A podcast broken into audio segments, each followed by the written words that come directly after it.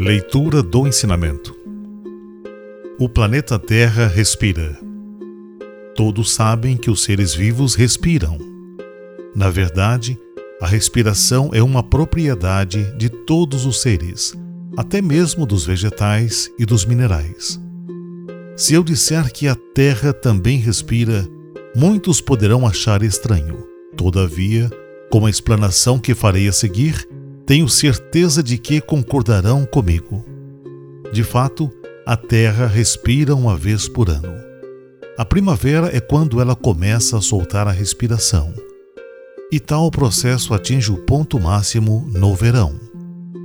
O ar que ela expira é cálido, como a respiração do ser humano.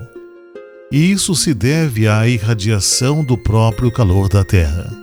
Na primavera, essa irradiação é mais intensa e tudo começa a ser formado, primeiramente as plantas e as árvores.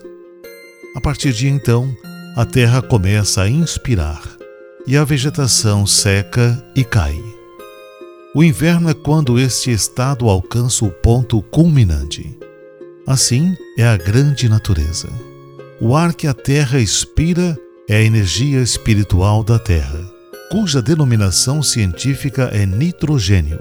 Graças a ele, a vegetação se desenvolve.